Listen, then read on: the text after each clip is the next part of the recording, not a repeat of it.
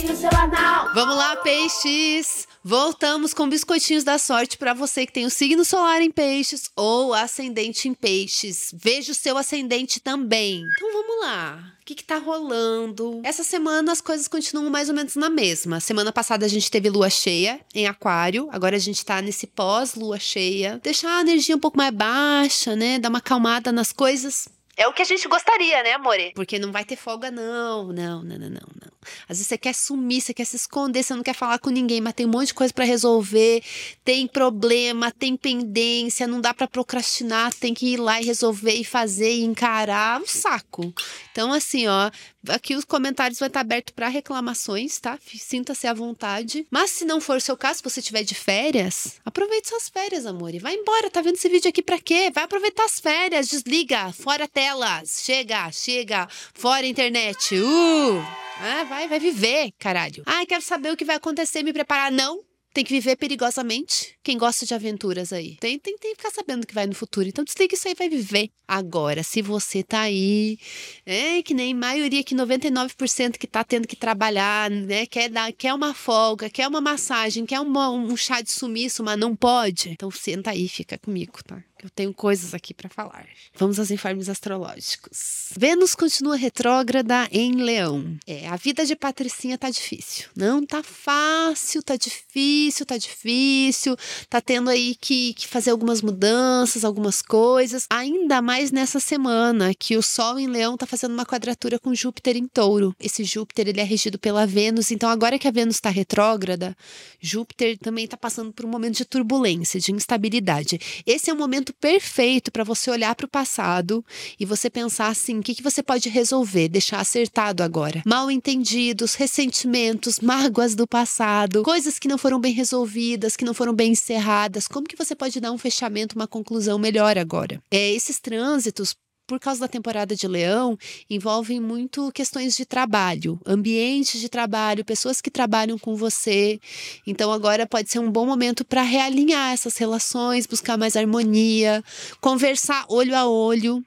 Né? Principalmente porque Mercúrio está transitando em Virgem, no seu signo oposto. Esse pode ser um momento legal para você observar as pessoas, escutar o que as pessoas têm a dizer e talvez fazer algumas reconsiderações, alguma mudança, ou mudar questões também da sua carga de trabalho, seu estilo de vida, questões de produtividade, como que você pode deixar o seu trabalho mais leve? Como que você pode ter mais motivação para fazer o que você precisa fazer, ou que, que mudança que está aí à sua disposição. Às vezes aquele cansaço que bate, aquela exaustão é mais desmotivação do que uma supercarga intensa de trabalho. Às vezes você está fazendo uma coisa que não tem muito a ver com você, então às vezes dá para dar mudar alguma coisa, ou se não dá para mudar, senta, chora, chora, amor, e chora. E reclama, né?